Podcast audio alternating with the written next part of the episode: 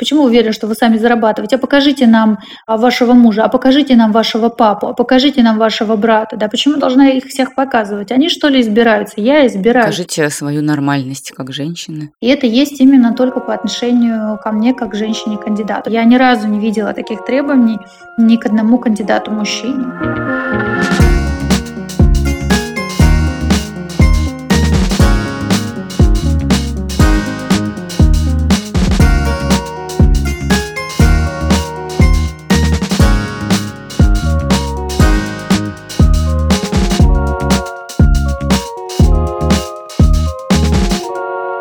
Здравствуй, дорогая моя сведущая и соавторка. Здравствуй, моя любимая сведущая и соавторка. Вы слушаете подкаст «Норм», который, как всегда, начинается с добра, с позитива. Меня зовут Настя Курганская. Меня зовут Даша Черкудинова. Дорогие слушатели, прежде чем начать, хотим вам напомнить, что если вам нравится наш подкаст, если вам понравится этот эпизод или любой другой наш эпизод, пожалуйста, не стесняйтесь подписываться на нас на любой платформе, где вы слушаете подкасты, оставлять свои комментарии обязательно, ставить лайки и звездочки. Это помогает большему числу людей о нас узнать. Что сегодня у нас? У нас сегодня новый формат.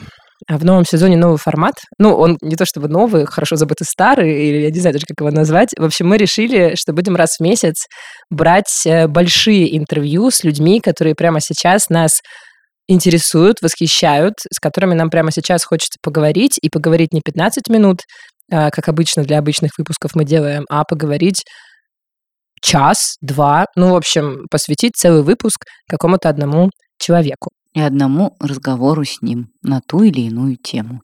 Снова будет выпуск о политике сегодня. Будем много говорить о политике и много говорить о гендерной повестке.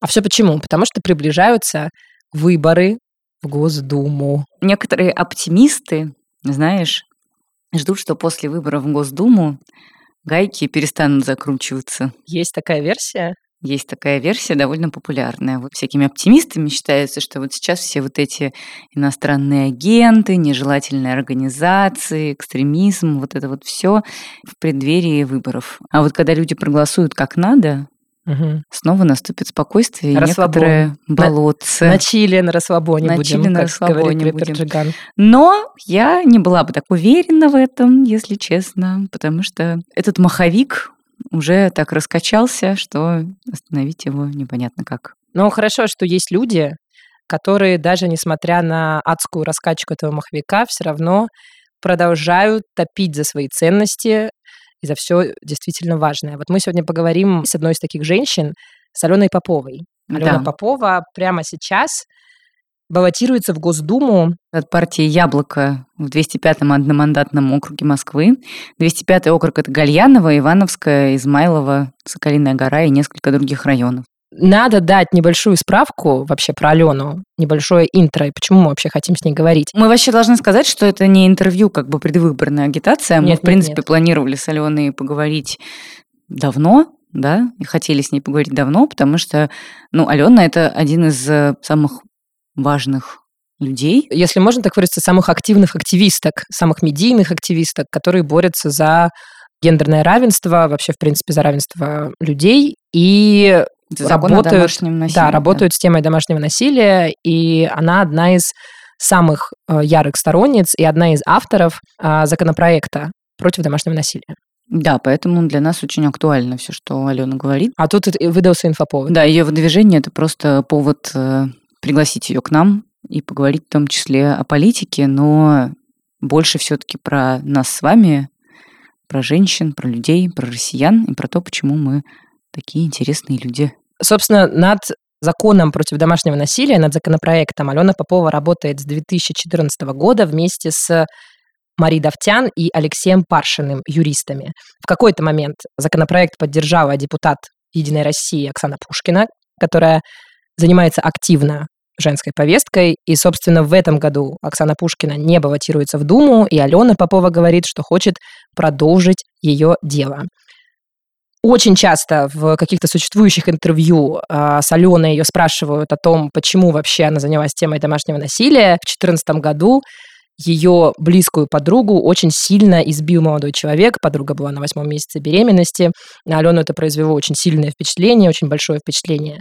Она начала общаться с юристами и выяснила, что жертвы домашнего насилия в России практически никак не защищены, нет закона, нет каких-либо охранных ордеров, которые запрещали бы насильникам преследовать жертву, имели бы какую-то юридическую силу.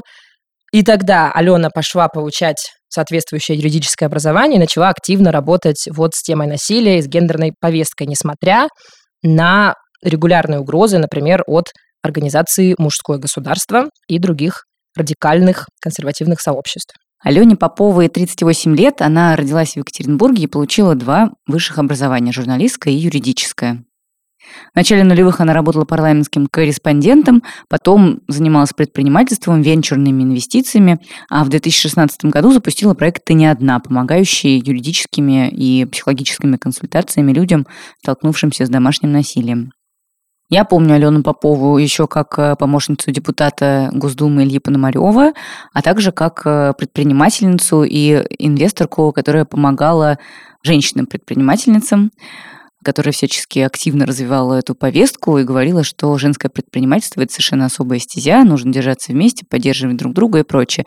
Алена занималась э, всякими IT-проектами, и, честно говоря, я тогда работала в деловой журналистике и много писала про разных предпринимателей и предпринимательниц и про разные IT-проекты, и, честно говоря, Алена на меня всегда производила впечатление человека очень активного, но не вполне сфокусированного но вот сейчас, по прошествии лет и со сменой, если можно так сказать, сферы интересов, я как раз вижу, что у Алены есть очень четкий фокус, очень ясное понимание, и это, конечно, идет на пользу и ей, и всей ее деятельности, и всем нам. Еще из интересного. В 2012 году Алена Попова ездила волонтеркой в Дагестан и в Крымск ликвидировать последствия наводнений. И еще она уже дважды участвовала в выборах. В 2011 году в парламентских и в 2014 в выборах Мосгордумы. Оба раза она проигрывала и после 2014 года решила вообще оставить попытки стать депутатом не раз об этом рассказывала в интервью. Но наступил 2021, Алена Попова снова идет в политику, в первую очередь обещая бороться с домашним насилием, но и не только с ним. Мы как раз созвонились с Аленой, чтобы узнать, что же она хочет делать в Думе. Можно ли вообще, вот, кстати, для меня это, наверное, самая актуальная тема, самая интересная, можно ли вообще остаться честным и бескомпромиссным человеком, и человеком с ценностями, и при этом пойти работать во власть. Мы поговорили о женщинах в политике, конечно, и в российской политике, о том, почему их так мало, может ли их стать больше, и что для этого нужно. Да, и поговорили о стереотипах, о женщинах, с которыми Алена Попова сейчас сталкивается в политике. Интересное интервью получилось. Слушайте с удовольствием.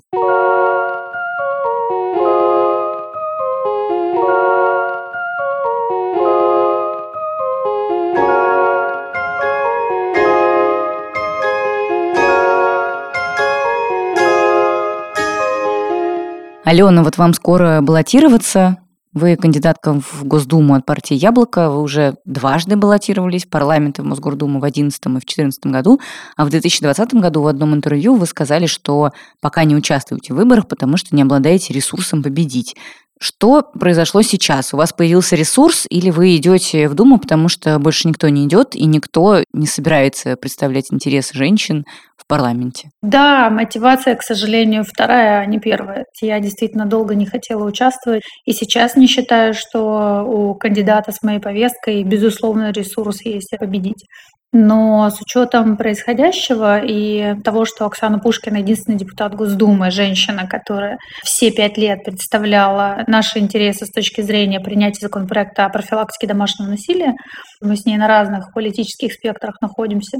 Она «Единая Россия» и оппозиция, то есть ну, вообще на разных. Но это единственный человек Госдумы, который не сделал ни разу шага назад от вот женской повестки. И после того, как мы узнали, что Оксана не собирается баллотироваться, у нас был такой свой курултай. То есть мы собрались э, некоммерческими организациями, у нас есть такая общая группа, и в ней обсуждали, что от нас должен кто-то обязательно пойти. И этот кто-то, кто пойдет, должен понимать, каким мы хотим видеть законопроект о домашнем насилии и весь пакет законопроектов, которые у нас есть за эти пять лет. Это законопроект о неснижаемой заработной плате для учителей и врачей, сейчас она средняя, поэтому там какой-то получает врач, я не знаю, села 5 тысяч рублей, а какие-то врачи получают 100 тысяч рублей, мерят это средним и докладывают, что все хорошо. Значит, равная плата труда между мужчинами и женщинами на аналогичных должностях. Это любые вещи, связанные с поправками в отношении домогательств. Это закон, позволяющий отдавать еду производителям еды тем, кому денег на еду не хватает. Это тоже очень важная история, потому что сейчас еда уничтожается, 700 тысяч тонн еды уничтожается ежегодно. И здесь тоже далеко ходить не надо. Около нашего штаба сейчас э, есть э, такой помойный контейнер, к которому каждую ночь приходит бабушка, и она действительно ищет в нем продукты, которые вот, ну, можно потом употреблять. Эта бабушка могла бы спокойно подойти к магазину, который тоже в нашем доме находится, где у нас штаб, и забрать продукт с неистекшим сроком годности спокойно, без наличия его в помойке, себе на кухню. И плюс все законы, которые связаны с э, защитой и доказыванием дискриминации в судах, которые тоже большая проблема. Помним по делу Аэрофлота, да, что у нас работник, а не работодатель доказывает дискриминацию. Вот закон о гендерном равенстве, который тоже под сукно положили и который никак оттуда не хотели доставать. В общем, много. И в этом а, пакете законопроектов а, должен кто-то, кто пошел бы от нас в Думу, должен разбираться. Мы решили, что так как никому не хочется в это лезть, а я и так в это уже залезла и ходила все эти годы, значит, в Госдуму, просиживала штаны, ругалась с депутатами, бегала за ними. Давайте вот это будет Алена. Для меня, конечно, это ну, такой был вопрос серьезный на подумать, потому что третий раз проиграть, как вы понимаете, это ну, действительно очень, так уж говорить, это такая большая стигма, да, то есть uh-huh. комплекс неудачника. То есть я все понимаю, как устроена наша система, что она кандидатов э, не пускает с такой повесткой и все-все, но все равно не хочется проигрывать. И вот мы выбрали округ, точнее партия «Яблоко», которая выдвинула меня как одномандатника без партийного кандидата. Угу. Что такое одномандатник? Это человек, который делает кампанию на свои деньги, который не является членом партии, ну в данном случае я, которому партия финансирование не выделяет. И поэтому одномандатник – это человек, ну от «Яблока» в частности, который не собирает подписи, то есть который есть шанс технически участвовать в выборах, но дальше все выборы на плечах его команды. Хорошая компания стоит 40 миллионов. У нашего конкурента, человека-жилетки господина Вассермана, который выходит в одном из подним, в одних трусах к журналистам и, и сушит явку, у него уже практически такая сумма на счете от промерских НКО, типа активное долголетие. А мы mm-hmm. собираем эти деньги, вот и сейчас собираем данную секунду и каждый день публичным массовым сбором, да, что очень тяжело. То есть ты каждый день должен думать, общаться со избирателями, собирать деньги, контролировать штаб. Ну, то есть это стартап или как маленькая начальная компания, из которой надо вырастить за 16 июля у нас документы на участие в выборах. То есть вот за два месяца надо вырастить единорога типа Теслы. Да, ну как бы это очень тяжело. Но в нашем округе, на удивление, поскольку я избираюсь по востоку Москвы, кластер вот моего округа, он супер протестный. На муниципальных выборах из ряда муниципалитетов выгнали Единую Россию в принципе.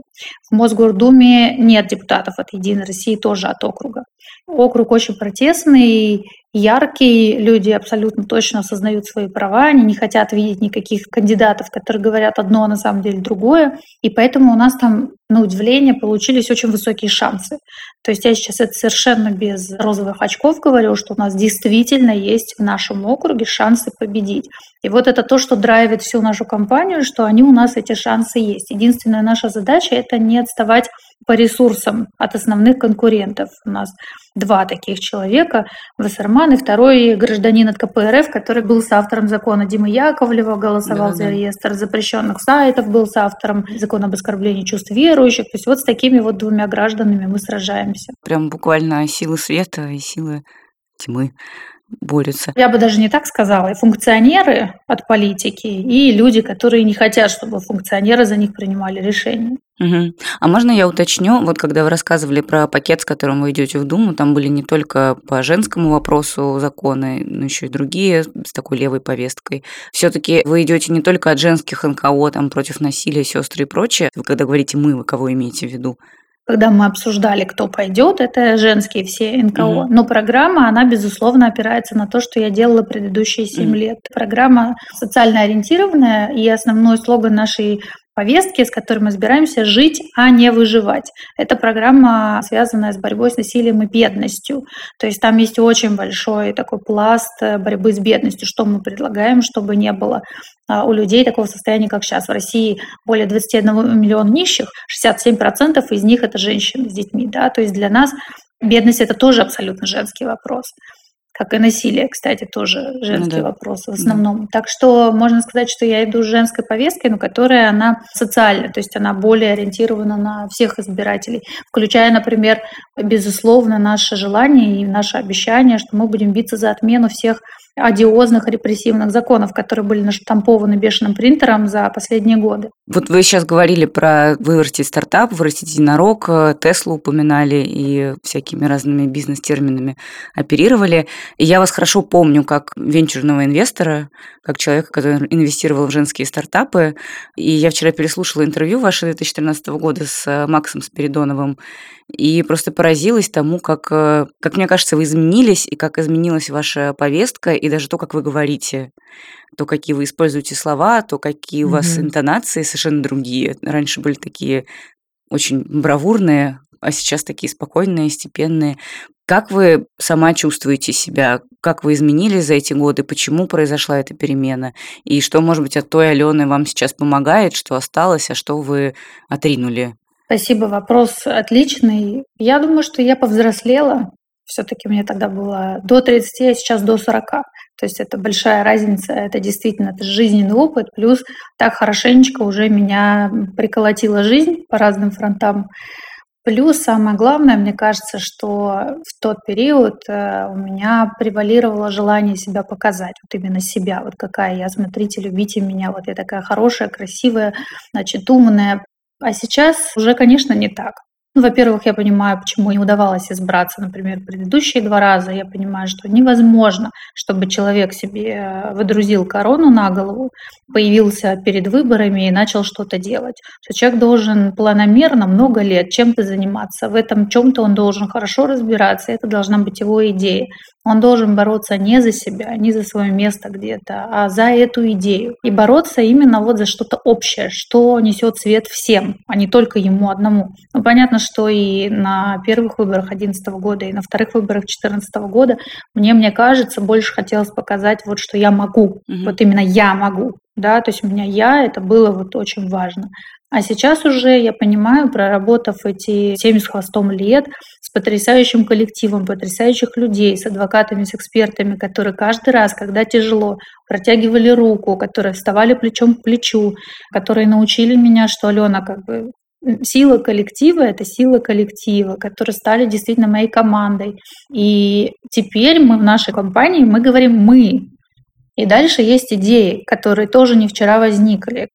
Концепция такая, что раньше я билась сама, и тут еще немножко есть мои идеи, а сейчас вот эта программа, да, которая больше, чем я, будет у меня корочка, не будет у меня корочки, эти идеи останутся, эти законопроекты останутся, они все равно будут всегда с нами, мы всегда будем биться за то, чтобы они были приняты, и это совершенно другой подход.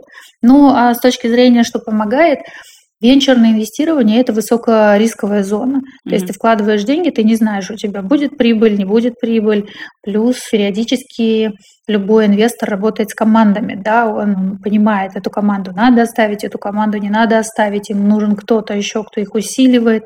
То есть выбор – это высокострессовая ситуация, исход который абсолютно не ясен, потому что он периодически зависит не от тебя, а от внешних факторов, от людей придут они, не придут на выборы, от власти, посадит она тебя на последнем отрезке выборов на какие-нибудь 30 суток или не посадит, да, вот начнутся дебаты, а ты будешь сидеть в спецприемнике. Наша команда, например, понимает, что я вполне себе реально, если мы сейчас начинаем разбегаться так, как мы хотим разбежаться, могу оказаться на последней стадии компании в спецприемнике, и они будут вести вот этот аппендикс, остаток компании без меня. И все к этому готовы. То есть все понимают, что если Алены нет, компания продолжается. Но это действительно высокорисковая затея. Да. Угу. Я бы хотела чуть-чуть откатиться назад и задать вам такой вопрос. Вы довольно много в разных интервью рассказывали о том, как вы вообще заболели темой домашнего насилия, как вы стали ей заниматься, что это случилось с вашей близкой подругой. Я не буду поэтому задавать вам вопрос, как вы к этому пришли, но я бы хотела вас спросить, как вы избавлялись от гендерных стереотипов, вот этих типа «сама виновата», «спровоцировала» и все такое. Имели ли они власть над вами вообще? Да, это великолепный вопрос, конечно, имели. Я была вообще слепа, глуха. Ощущение у меня было, что домашнее насилие существует только в маргинальных ситуациях, когда люди попадают в алкогольную, наркотическую зависимость или в тяжелую жизненную ситуацию в целом. Абсолютно точно была уверена, что если тебе это не нравится, встала, дверью хлопнула и ушла. И когда это вот случилось с моей подругой, и не только, кстати, а этот фактор, а в этом же в 2014 году я познакомилась со своей патронатной дочерью, с Машей, на мероприятии, которое мы проводили для детского дома. И Маша была пострадавшей от насилия в своей собственной семье. Она поступила в детский дом с выдранными волосами и следами ракетки на разных частях тела. И, в общем-то, эти два события, они как-то очень сильно повлияли на то, что я начала открывать глаза начала понимать, что среди моих друзей очень много пострадавших. И потом, когда я вернулась в Москву после вот этого случая избиения подруги, у нас был круглый стол, как раз где я познакомилась э, с Марией Давтян, Лешей Паршиным и Мариной Песклаковой парке. Значит, это три человека, которые сделали помогли мне добиться успешности в знаниях в отношении домашнего насилия. Марина, основательница Центра Анна, это всероссийский телефон доверия круглосуточный для помощи пострадавшим от насилия и вообще низкий поклон. Леша и Мария были адвокаты, они на тот момент уже были с авторами законопроекта одной из версий домашнего насилия, сейчас они адвокаты сестер Хачатурян. И вот я им на этом круглом столе задала вопрос, что а чего они не уходят? Что мешает им уйти, этим женщинам? Что вообще такое? И много всяких разных банальных странностей, которые мы слышим сейчас от окружающих людей, когда говорим о законе. И мне их вопросы ясны. То есть я была такая же. И поэтому я каждый раз, когда меня спрашивают, вот, Алена, почему вы идете и разговариваете с фундаменталистами, которые несут э, разные вещи, я всем говорю, что когда-то я несла такие же вещи, если можно употребить глагол «несла». И я все-таки услышала, что мне говорят люди, увидела это. И на моей практике, когда я хожу разговаривать с людьми разной направленности, ну, треть тех, с кем я разговариваю, они начинают осознавать, что происходит. Конечно, не половина и, безусловно, не сто процентов, но треть, я думаю, стабильно, да. Я отвечаю на их вопросы очень долго, так же, как я слышала ответы мне со стороны экспертов. То есть, Алена, почему они не уходят? Потому что это стокгольмский синдром. А что такое стокгольмский синдром? Вот мы тебе сейчас расскажем или иди почитай. Почему полиция не действует? А вот у нас нет э, никаких охранных мер. Что такое охранные меры? А чем эта писюлька поможет охранный ордер? Что это такое? А где мы можем проверить, работает или нет эта мера? А вот посмотри, в таких-то странах есть. Вот эта моя история, она была даже не то, что гендерная, она была просто слепотой и глухотой, правда. Угу. Да как будто я в каком-то своем пузыре жила. А все гендерные стереотипы, они у меня начали испаряться раньше. У меня была конференция в 2010, мне кажется, или даже раньше году в Горбачев-центре, я прекрасно это помню. Как раз я тогда входила в молодые предприниматели Давосского экономического форума, вот в Москве, в этой ячейке Global Shaperов была. И меня туда так и позвали, и сказали, вот это успешная IT-предпринимательница, инвестор, зовут Алена, она феминистка. И я очень сильно ругалась ведущей и сказала, что вы здесь э, рассказываете вообще, какая я феминистка. Заберите свой микрофон и вообще, что это такое. Я не ненавижу мужчин, я не хочу их вешать на столбах. Вообще с мужчинами легче договориться. И она так расстроилась, и мне перед ней очень-очень сейчас стыдно. Я уже много-много раз извинялась. А и сказала мне, что нет, Алена, феминизм он вообще не про то, что ты говоришь. Феминизм он про то, что ты здесь сидишь, у тебя есть право говорить в микрофон, ты инвестор, значит, у тебя есть свои деньги, очевидно, эти деньги принадлежат именно тебе, ты получила образование, ты состоишь в ячейке экономического форума, перемещаешься по улице без сопровождения мужчины, и это все, Алена, добились для тебя. Предыдущие поколения женщин ценой своей жизни, ценой своего здоровья, и нельзя так не уважать других женщин. Сильно, я считаю, она была очень сильно права, я говорю, много раз извинялась. Я после этого начала думать, как же так, э, что же я действительно за ахинею несу. У меня действительно есть высшее образование, сейчас и не одно, и этого права у меня могло бы не быть. Вот тогда у меня начали улетучиваться гендерные стереотипы, mm-hmm. я стала понимать, в каком пространстве мы живем. Я вышла из своего этого, опять же, пузыря, поэтому столкнулась с такой же реакцией своих коллег, потому что мы проводили в 2000, могу ошибаться, или в 11, мне кажется, в 2010 году первый форум, который назывался Startup Women, и туда мы пригласили Алену Владимирскую, ну то есть всех таких известных IT-предпринимательниц на тот момент, и девочки все возмущались, что бизнес это не гендерная история, нельзя так. Каждому приходилось объяснять то, что я и сама только начала осознавать. То есть я на тот момент, мне кажется, уже до конца не осознавала, насколько это глубинная проблема. Потом уже несколько лет подряд мы ходили и отвечали на всяких разных медийных площадках на вопрос, что нет, нет, у гендерной истории действительно есть очень важная экономическая, социальная подоплека. Вы не можете нам сказать, что нет женского предпринимательства, потому что это не про предпринимательство, это про двойные смены, которые не оплачиваются, да. двойную нагрузку в принципе на работе, это про разницу в зарплатах, которые сейчас уже никто не будет отрицать. Национальной стратегии в интересах женщин 28%, да, между мужчинами и женщинами на аналогичных должностях. Угу. И много чего еще. И это действительно проблема. Вот сейчас я уже понимаю, что слава богу, что нашлась в тот момент женщина, потрясающая совершенно, которая не стала на меня обижаться в тот момент. Она очень ярко, очень емко ответила на мой комментарий, которая помогла мне шестеренки в мозгах в нормальную сторону поворачивать. Да, понятно. Но это круто, что у вас такая гибкость ума имеется, чтобы эти шестеренки начать крутить в нужные стороны, потому что, насколько я вижу, в среде предпринимательниц все еще не очень популярно мнение, что они феминистки, и действительно многие все еще так отвечают «нет-нет», какие мы феминистки, мы против этого, мы хотим на равных конкурировать с мужчинами.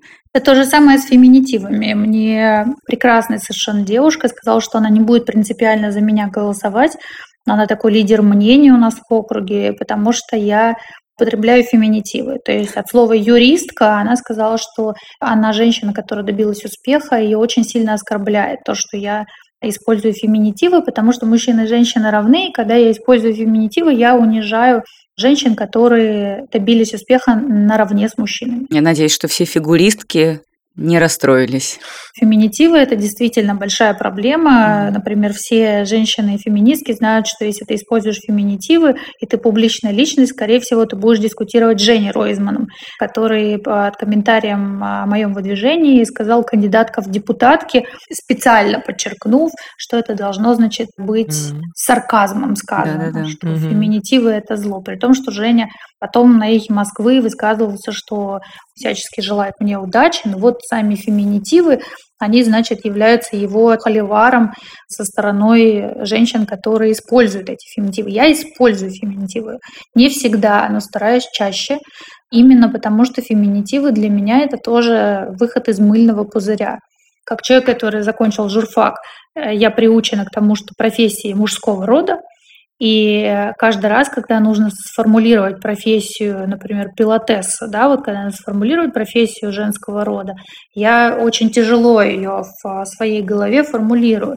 И всем про это рассказываю, что посмотрите, если вам тяжело делать это так же, как мне тяжело делать, означает только то, что у нас дискриминация допущена в самой важной истории, от которой мы все начинаем развиваться – язык.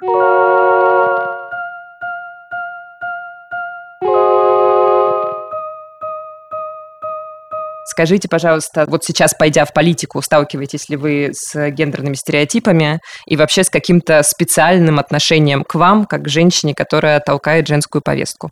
Да, конечно, это прям безусловно.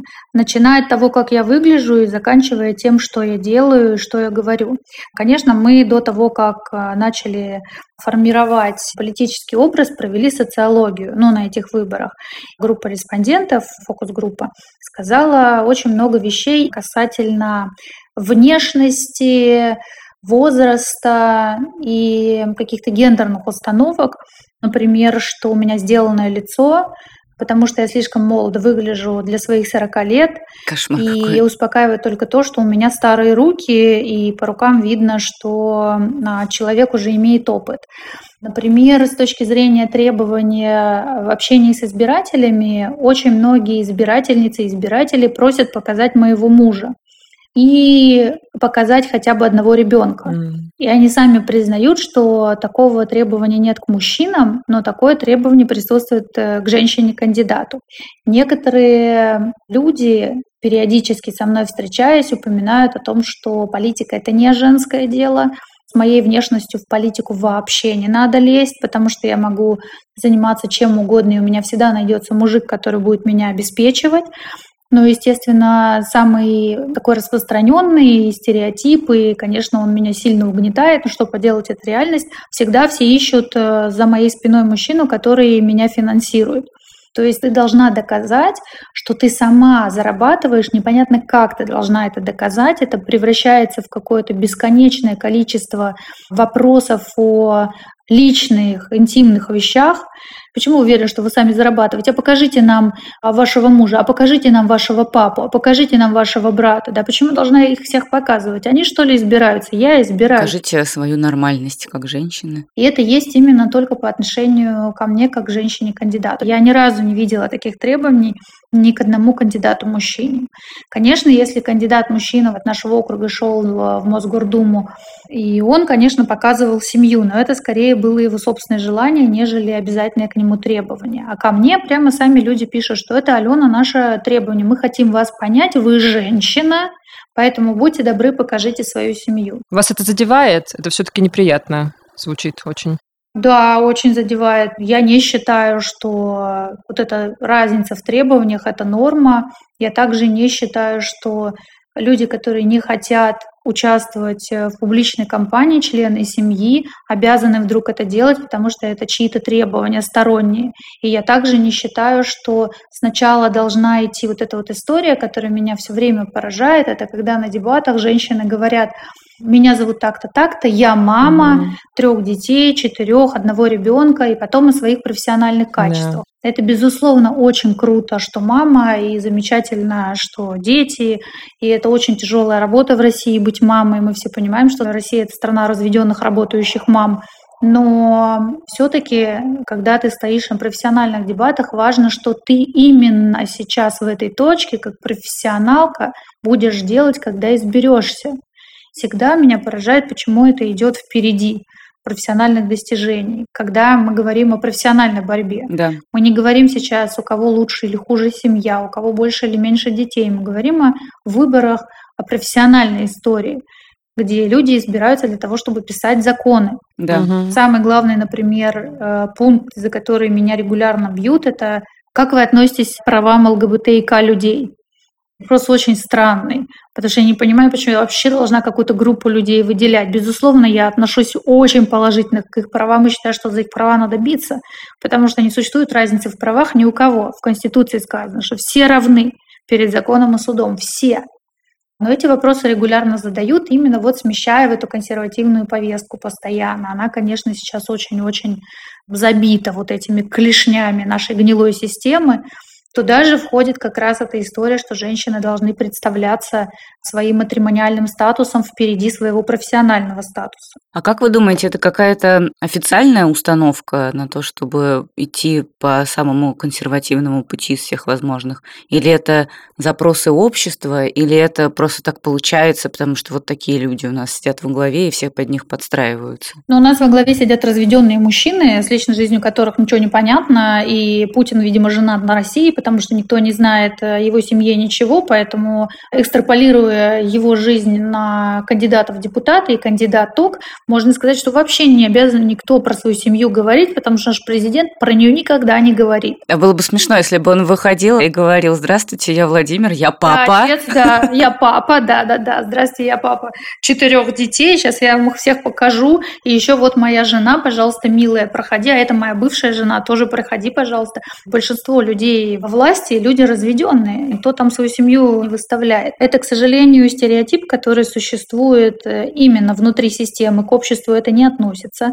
Общество просто задавлено пропагандой, поскольку в системе в основном э, власть придержащие это мужчины, угу. они стараются обелиться за счет женщин. Они понимают, что их слабое место это вообще хоть какое-то отношение к их семье, потому что они же работающие папы, это же не их дело семья, и они вот так и начинают. Семья, очаг домашний – это задача женщины, мужик должен зарабатывать, ездить голым торсом на медведях, плавать за амфорой, летать со стерхами, вот это мужик настоящий. А женщина лучше, если она попадья, и лучше, если она воспитывает многодетную семью. Это я все перевела цитаты, которые мы очень часто слышим, вот в одно такое предложение, которое показывает лицо нашей системки. Дальше они все это вываливают через э, телевидение пропагандой на людей, которые смотрят. А кто основная голосующая аудитория? Основная голосующая аудитория – это аудитория, которая приходит на выборы, в том числе смотря телевизор. Если этой аудитории каждый день показывает зеленого крокодила, ну когда-то аудитория начнет относиться к зеленому крокодилу как к своему лучшему другу. Вот так же это же стандартный момент зомби-пропаганды. Вот. Угу. Образ женщины-политика – это обязательно сначала идет личная жизнь, причем абсолютно каноническая. Если мужчина может быть разведен, то у женщины должна быть абсолютно каноническая личная жизнь, без, как они говорят, белых пятен. Белые пятна – это, например, предыдущие браки, разводы или вступление в поздний брак. Белые пятна должны быть все заполнены. Она должна чуть ли не постоянно за ручку ходить с мужем и с детьми везде. И при этом, если вдруг она это делает слишком часто, то она плохая мать, потому что у нее явно не хватает времени на семью, она забросила детей несчастного мужа, он не кормленный. Помните, из Думы депутаты хотели убежать, потому что борщи мужьям надо варить. Вот это примерно вот такая логика из зомбоящика исходит. Угу. Я встречалась на прошлой неделе с э, коллективом женщин, с избирательницами нашего округа, которые как раз ко мне имели такие вопросы. А вот покажи то, покажи это. И мы с ними общались два часа. Через два часа они ушли абсолютно удовлетворенные моими ответами на то, что, дорогие мои, но а зачем я вам должна это показывать? Вы мне объясните, вы выбираете кого? Меня или вы избираете мою семью? Если вы избираете мою семью, я вам сразу хочу сказать, что несовершеннолетняя Маша не хочет избираться в парламент, как и мой муж не хочет избираться. Избираюсь я, поэтому не обязана вам показывать свою семью. Лучше спросите меня, что я могу сделать для вас. Потому что если я буду в парламенте, я должна делать что-то для вас потому что депутат про вас, про ваши интересы. И все, и мы договорились. Проблема в том, что у нас нет таких медийных ресурсов, чтобы всю эту пропаганду взять и одним рычагом перевернуть. Mm-hmm. Со своей командой мы бы перевернули это, но у нас нет пока таких медийных ресурсов. Mm-hmm. Помните, был такой текст расследования всех вот этих движений, которые пишут разные жалобы, всяких таких православных движений, обеспокоенных родителей, которые жалуются на концерты, которые жалуются на какие-то ЛГБТ плюс издания, паблики и прочие, которые бесконечно всем озабочены. Угу. Там примерно одни и те же люди входят во все эти движения. Да, они засыпают э, органы разными письмами, и иногда эти письма используются в каких-то личных целях, если вдруг действительно хочется какой-то концерт закрыть или там какое-то издание. Но, в принципе, это какая-то очень маленькая группа людей, не знаю, треть от среднего mm-hmm. какого-нибудь феминистского сообщества. Но при этом их так видно, и они такие заметные, и они такие агрессивные, что, честно говоря, с ними очень страшно сталкиваться. Почему их мало, а нас вроде как больше, но они заметнее, и нам с ними так страшно взаимодействовать, и кажется, что это какая-то государственная идеология. Это действительно государственные идеологии, поэтому на их письма всегда реагируют силовики. Здесь далеко ходить не надо. В прошлом году на меня пытался возбудить уголовное дело православный олигарх, депутат Государственной Думы, господин Веремеенко, который получил как раз сообщение вот этой вот малочисленной группы ультрафундаменталистов в отношении цифры, которые я использую по пострадавшим от домашнего насилия, 16,5 миллионов пострадавших в год, по данным Росстата. И прямо на его обращение очень быстро отреагировали, расписали это Центру по борьбе с экстремизмом, меня вызывали на опрос, вот мы с Паршином ходили, опрашивались. Но когда мы пишем на мужское государство, например, на эту агрессивную группу людей, которая действительно вытворяет просто кучу противоправных деяний, это я сейчас пытаюсь литературным языком говорить, потому что, конечно, ты злишься на все это, когда видишь, и на наши обращения не реагируют, хотя этих обращений больше тысячи. Угу. И когда ты сравниваешь одно письмо, которое поспособствовало твоему фактически допросу, и тысячи писем, которые отправляют пострадавшие реально, и вот здесь реакция мгновенная, там этой реакции нет, ты понимаешь, что да, это идеология государства. Поэтому все люди, которые находятся в большинстве, мне кажется, могут осознать две базовые вещи. Первое Да, мы большинство, и поэтому мы должны принимать решения, поэтому нужно не самоизолироваться, а самоактивизироваться в таких процессах, взаимопомогать, взаимообъединяться, да, подключаться к закидываниям письмами на всех инстанций, избираться, ходить избирать. То есть активным быть, э, как Кать Шульман говорит, э, участником политического процесса. И второе, это, конечно, тоже осознать, что в государственной системе, в этой бюрократической машине такие же люди – это люди, существующие с нами в одном обществе.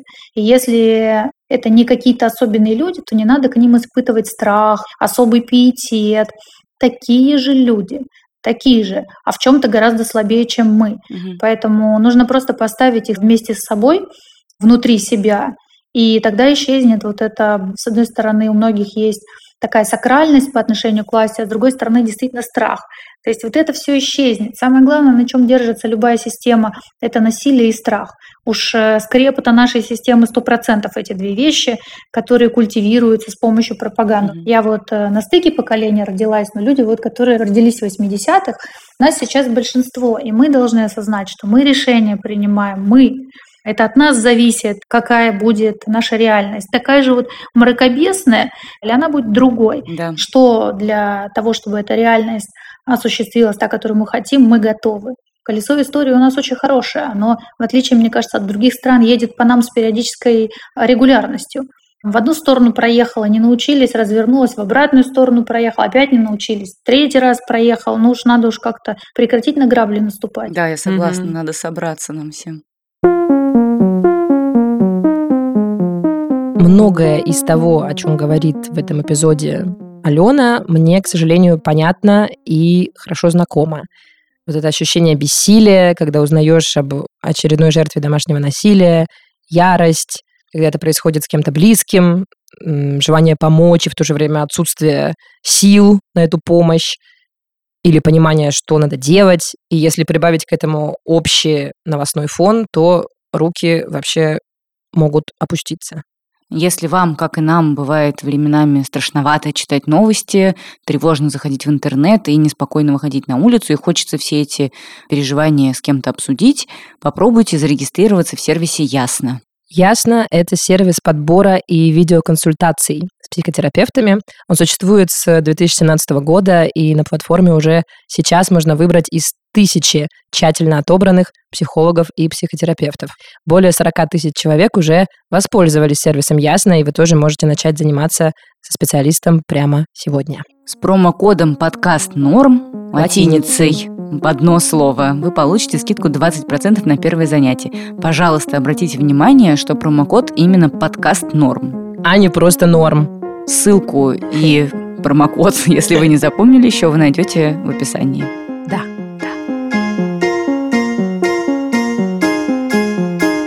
Вы поминали угрозы, которые вам прилетали. Я подписана на вас в Инстаграме, я видела, что буквально недавно снова напрыгнуло там на вас мужское государство.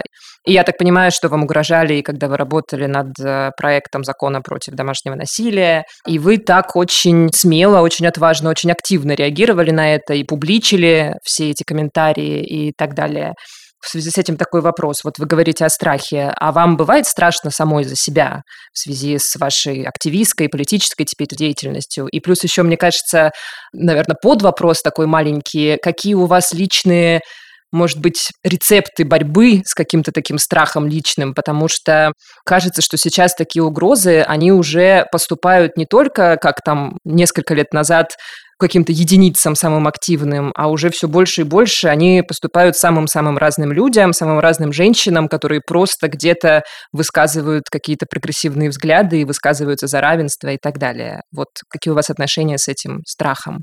Я везде говорю, что мне не страшно. Это действительно так. Я не уверена, что это психологически как-то нормально. Для меня не существует страха. Я понимаю, что нельзя быть слабой. Именно вот с точки зрения борьбы в России нельзя быть слабым. В России можно только выходить на минное поле, открывать забрало, поднимать меч и бежать по этим минам вперед. Потому что если ты пойдешь по этому минному полю назад, ты или взорвешься, или тебя в спину расстреляют, или еще что-то. Поэтому только вперед. Но я ведь не уверена, это тоже объективная реальность, что произойдет, когда когда возникнет какая-нибудь ситуация, в которой действительно на кону будет стоять там жизнь э, меня, моя или жизнь там близких. Я не знаю, как я себя поведу. Мне папа в детстве всегда говорил, и бабушка моя, кстати, которая сейчас 90 лет, она для меня вообще безусловный авторитет. Она меня инженер-строитель, которая строила первую советскую станцию в Вечной Мерзлоте гидроэлектростанцию. Йогой занимается, на голове стоит. И бабушка всегда говорила, никогда ничего не бойся, иначе будет за это стыдно. Страх и стыд – это две вещи, которые создают барьер в развитии. Если ты боишься, ты никуда не пойдешь развиваться. И если у тебя возникает стыд, то он будет как кандалы всегда тебя держать на месте. Бывает, когда страх стимулирует, например, ты боишься высоты и становишься лучшим пилотом мира. Но в основном страх парализует. Угу. Поэтому, когда поступают эти угрозы, самые это угрозы, которые они хотят, чтобы повлияли на меня, это мы будем резать твою семью прям пишут, они пишут, где находятся, например, мои дети, то есть прям геолокации периодически мне скидывают, так, чтобы я уж совсем испугалась и начала как-то переживать. Но у меня все предупреждены, вся семья предупреждена, что делать в экстренных случаях. Это возникло с конкретного примера. Мы гуляли с дочерью в парке, наверное, 15 год, сколько же было, 10. Подбежал мужик и выхватил у меня ее из рук. И побежал по парку с какой-то дикой скоростью, а я вообще не особо, чтобы бегун, еще была на каблуках. Я не знаю, что включилось в моем организме. Я так никогда не бегала. Перед ним оказалась просто телепортируясь. Я видела, что она испытывает, когда я ее там выхватила и начала там ему говорить, где он сейчас будет и куда он поедет. Кстати, с ним все нормально, никуда он не поехал. Это тоже к работе нашей системы правоохранительной в тот момент я осознала, что вот она опасность, я просто гуляю, меня просто выхватывают э, ребенка из рук. Да, вот что нужно как-то тогда начать образовывать всех, кто рядом со мной, что делать в случае такой ситуации. И теперь все знают, что делать. То есть теперь я спокойна, что даже если что-то такое произойдет, то система, алгоритм, он четко в голове каждого есть. Действительно жуткие, леденящие вещи вы рассказываете. Очень сочувствую, но и очень восхищаюсь тем, что вы продолжаете свою деятельность. А мне кажется, этим не надо восхищаться. Я не уверена, что это психологически является нормой что у меня такое к этому отношение. Но это действительно, наверное, та причина, по которой я себя абсолютно комфортно чувствую в чрезвычайных ситуациях. Мы же когда приехали в Крымск в 2012 году, и на Амур, когда мы приехали, когда там было наводнение, да, вот там вот эта разруха, человеческие судьбы, горе. В Крымске вообще были люди умершие. Мы заходили в дома, где трупы плавали, трупы животных мы таскали. Вот этот трупный запах при 38-градусной жаре. У нас были психологи Центра медицины катастроф, потому что рядом с нами базировался Россоюз СПАС и психологи антикризисные, то есть те, которые в чрезвычайных ситуациях вытаскивают людей. И они нам все время говорили, ребята, как вы приходите с очередной задачей, пожалуйста, подходите к нам, а то организм сдаст, организм может выключиться на адреналинозависимости, да, вот что ты в такой адреналиновой ситуации, и ты просто не думаешь, что там с твоими нервами, что с твоей головой а потом он выключится. Я все время к этому так относилась, что, господи, куда он выключится? Ну вот да, вот там сегодня мы видели два трупа. Да, это кошмарно и жутко, да, ну что мы с этим будем делать? А потом, когда я приехала из Крымска, я это тоже момент прекрасно помню, сидела в ванной, и я поняла, что у меня обмякло тело. То есть, что у меня отключились все физиологические функции тела, я не могу двигаться, я не то чтобы задыхаюсь, я просто спокойно лежу, я лежу в воде, но я осознаю, что части тела не двигаются. Я не могу пошевелить пальцами рук, пальцами ног. Это было какое-то очень ограниченное время, типа несколько секунд, но это включило в моей голове фразу, прям цитату Таши, психологини, которой я позвонила и сказала, Таш, ты знаешь, ты была права, вот у меня сейчас э, случилась реакция организма. Она говорит, ну она у всех случается. Странно, что она случилась так поздно, там, случилась через уже полтора месяца. А вы к психотерапии вообще как относитесь? Очень хорошо. После истории с подругой, когда я стояла в дверях и видела ее синее тело и понимала, что она потеряла ребенка, и я осознавала все, что происходит. Мне психолог сказал смотреть на реакцию тела. Вот я сейчас смотрю, это уже, наверное, миллионный раз, когда я повторяю эту фразу, и у меня все время мурашки. То есть э, моя травма, она до сих пор меня триггерит. Угу. После этой истории я пошла к психологу, причем сразу к двум. Угу. У них разные виды терапии. Сказала, так, ну, во-первых, мне надо разобраться, что мне делать с этой внутренней историей, потому что она меня не отпускает.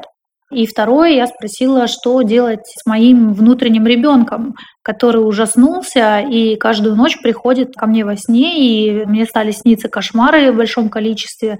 Я пришла вот психологом, много лет с ними работаю, очень, надо сказать, счастлива. Угу. Отношусь э, очень положительно, поэтому в нашем проекте «Ты не одна» мы запустили аж две горячих линии. Одну для мужчин, другую для женщин. Всем повторяем, что психотерапия – это то, что нас всех спасет, что ходить к психологу – это очень важно, что вообще всем нам нужны психологи, потому что разговоры на кухне, разговоры с близкими, они не позволяют раскрыться из-за внутренних ограничений, а ограничения нужно снимать, с ними нужно работать. Поэтому это абсолютно правильная история. Да, иногда кажется, что России вообще как сущности нужна психотерапия. Это правда. Алена, а в чем вы и где вы черпаете силы вообще, чтобы продолжать вот эту борьбу? Ну, это правда борьба, вот кроме психотерапии. Опускаются ли у вас руки когда-нибудь? Как вы продолжаете? Периодически они опускаются, но они не до конца опускаются, так разгибается в локте рука. У меня есть э, мои прекрасные соратницы Аня Ривина, Мария Давтян, которые начинают сразу бить тревогу и говорить мне, так, Попова, ты должна отдохнуть, ты должна побегать, срочно возьми себе один выходной, прежде всего, Алена, ты, а потом уже все остальное. Они не знали, как до меня достучаться, поэтому они придумали эту правильную историю, зная, что я люблю работать в чрезвычайных ситуациях, что значит надень маску на себя, потом на ребенка. И поэтому давай, Алена, заботься о себе. Но на самом деле, конечно, объективности ради, самые большие силы дает мне моя семья, в целом семья. То есть к семье я отношу и свою старшую семью своих родителей, и свою младшую семью, то есть свою семью, и своих друзей, которые тоже моя семья. У меня огромная семья. И в этой семье нет ни одного человека, кто меня не поддерживает. Я даже не знаю, как так вышло, но ни разу, ни в одной сложной жизненной ситуации никто из членов моей семьи мне не сказал, Лена, все, тормози, остановись, хватит, не надо, все. Мне наоборот говорят, давай, молодец, умница, классно, идея новая, что хочешь в космос, супер, давай, полетишь в космос, давай, сможешь. Два раза проиграла выборы, ничего, давай третий, молодец. Никогда не было, что давай остановись, подумай, тебе это нужно, может быть, тебе это не нужно.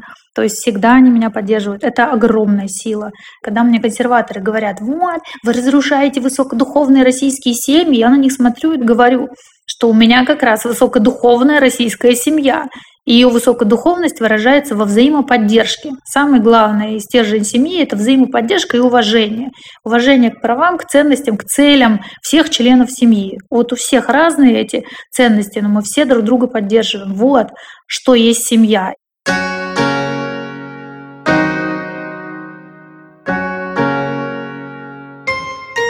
Есть ли у вас ролевые модели, ориентиры в политике среди женщин и не только среди женщин, потому что, как мы знаем, женщин в политике крайне мало, к сожалению?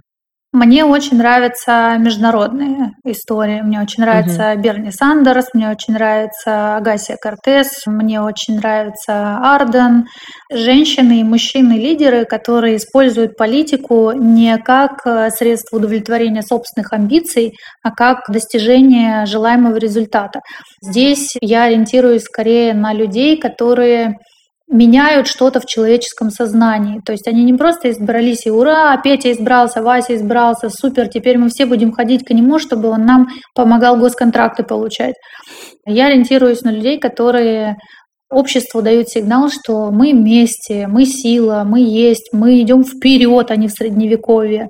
Что такое вперед? Это там, где нет войны, да, то есть мы не начинаем все друг с другом воевать. Вот на таких. Поэтому, да, у меня э, таких ориентиров очень много. В России для меня очень долго была ориентиром Ирина Хакамада, потому что я прекрасно помню ее я работала в Государственной Думе журналисткой, когда она там была депутатом. И как она себя вела, что она делала, какие речи она произносила, как она давала интервью. Для меня это было очень большим показателем. Тогда вообще была женская дума, то есть много было женщин. Я со многими с ними разговаривала, и мне очень нравилось, что вот наконец-то женское движение.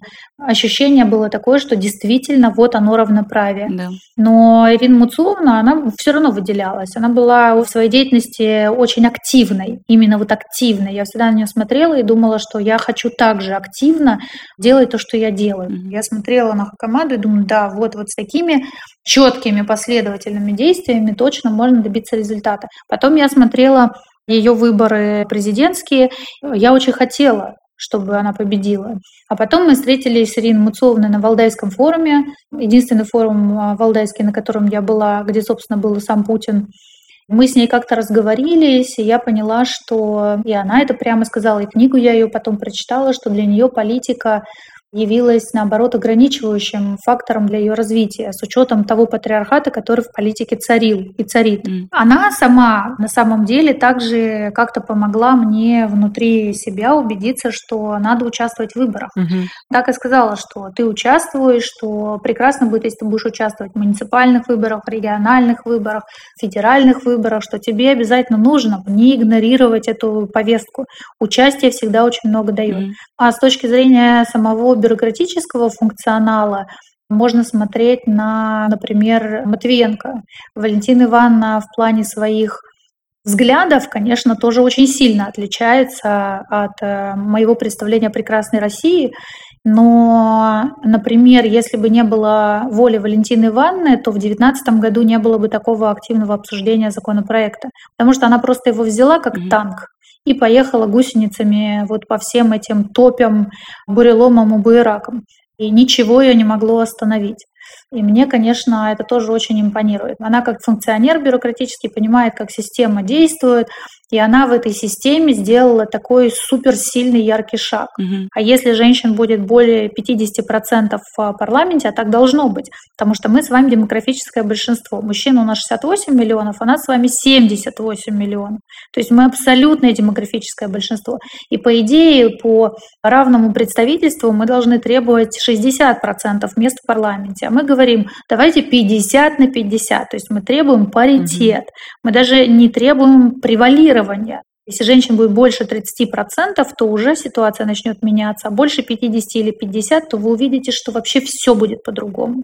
Поэтому участие, еще раз участие. Хотела сделать э, ремарку в сторону насчет э, ролевых моделей. Я недавно посмотрела фильм про Галину Старовойтову. Я была маленькая, я помню уже, как ее убили, не помню ничего из того, что она говорила.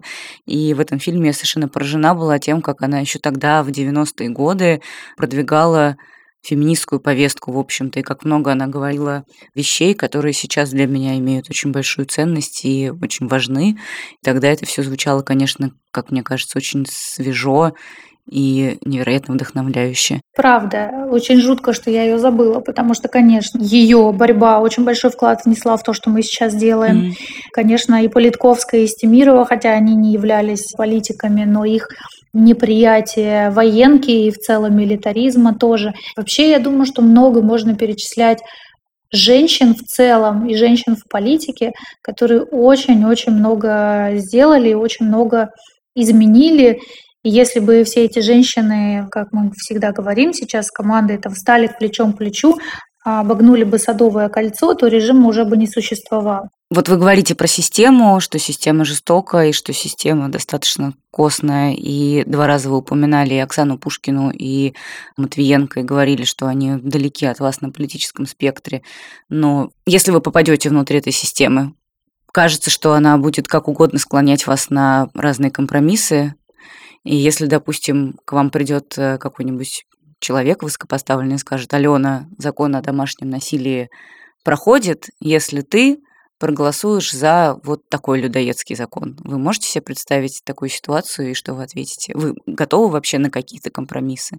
Нет, не готова. Вот это совершенно точная история, которая успокаивает меня от того, что я не стану частью этой системы. Уже несколько раз проверено было. Конечно, я еще не была депутатом, поэтому не могу сказать, что проверено в качестве депутата, но в разных жизненных ситуациях проверено было, и нет, я точно совершенно не тот человек, который скажет, да, да, да, давайте вот сейчас реестр запрещенных сайтов, оскорбление чувств верующих, но зато закон о домашнем насилии. Скорее я про это выскажусь публично. Угу. Мне предлагают совершить сделку с совестью, которую я не буду совершать, поэтому не судите строго, за закон боремся дальше.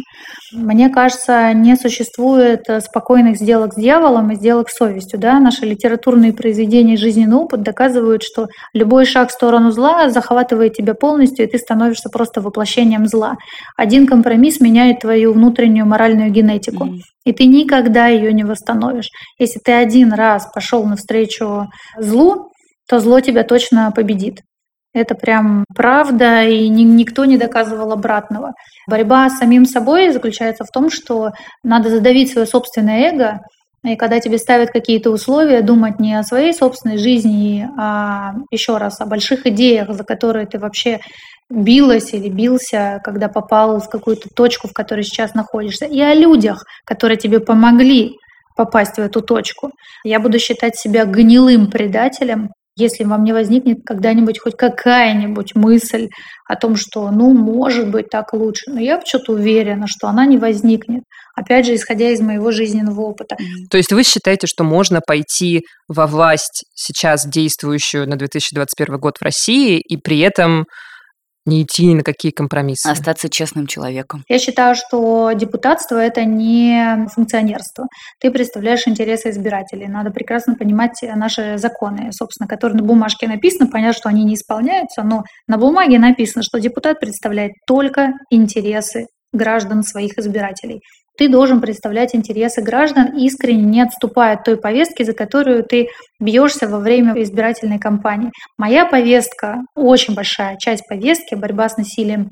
И когда я пришла в качестве кандидата в округ, все мои конкуренты, включая конкуренток, начали говорить, что я а, человек одной темы, что вообще это не парламентская повестка, а какая-то муниципальная борьба с насилием, что мне не место в Думе, что я там буду заниматься только одной проблемой насилия, это никого не интересует. Значит, пришла я в округ 16 августа, даже позже, 16 мы только сдали документы в УИК. Сейчас все мои конкуренты и конкурентки высказываются по этой повестке уже два моих конкурента обсуждают а, законопроект. Угу. Они функционеры от системы. И все равно даже они вынуждены включаться в повестку. Система же не меняется сама, ее надо нагреть, охладить. То есть какой-то элемент должен проникнуть в систему, который инородный этой системе. Если человек избирающийся будет инороден в консервативной системе, будет биться за свои цели, система тоже будет меняться. Я это еще раз вижу на собственном опыте. Если была теория, это одно, а я вижу вот на короткой дистанции избирательной кампании. Там никому, поверьте, не выгодно а, играть в чужую повестку. Все стараются отхватить себе проценты голосов. Так что да, я верю, что можно попасть в систему, еще раз, забить свое эго. Самое главное, в чем возникают проблемы, в чем у меня на предыдущих выборах возникали проблемы, это я, я, я, посмотрите, послушайте, я, я. То есть вот если это я не выползет, а будет все время гореть идея, то совершенно точно человек не подстроится ни под какое мракобесие, никогда ни с кем не пойдет ни на какие сговоры, сделки, компромиссы. Это невозможно.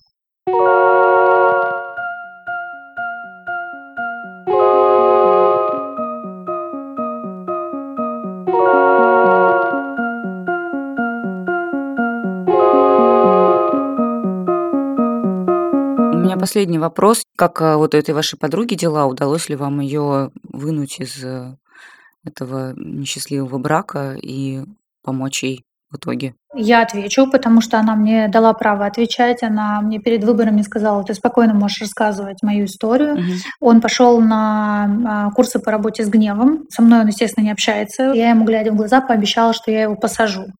Она помогает пострадавшим в регионе от насилия. Мы с ней очень долго изучали, как э, сам человек, который пережил домашнее насилие, может вовлекаться в помощь другим. Она сама ходит на психотерапию. Она обалденно просто а, волонтерит в самых сложных ситуациях домашнего насилия, знает, кого куда, как распределять, кому звонить, кого звать. Она знает алгоритм действий, если вдруг будет повторяться какая-то ситуация в ее жизни, неважно, с ним или не с ним. Она дочерям сказала, как себя вести в таких ситуациях. Поэтому сама она, я у нее спрашивала, когда несла как раз документы УИК в тот день, я ей позвонила и сказала, вот э, скажи мне, ты считаешь, что все получится? Она сказала, да, я считаю, что все получится. И говорит, прежде всего, знаешь, почему? Я говорю, почему? Жанна сформулировала, внутри огромного насилия есть маленькие точки, которые это насилие э, смогли побороть. А это значит, что каждая маленькая точка очень сильно влияет на все остальные, поэтому иди, давай и бейся.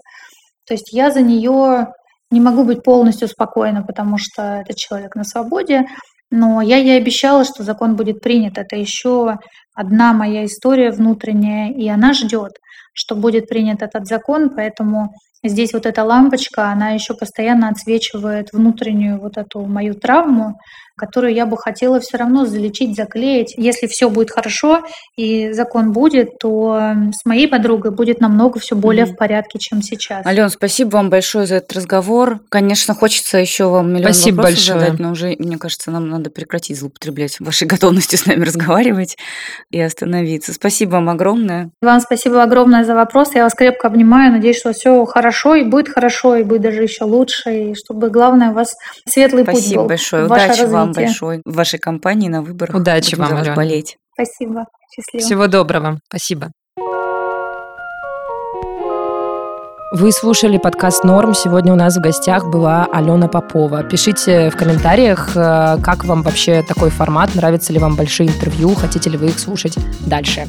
Меня зовут Настя Курганская. Меня зовут Даша Черкудинова. Будьте здоровы и счастливы. Слушайте нас в следующую пятницу. Пока.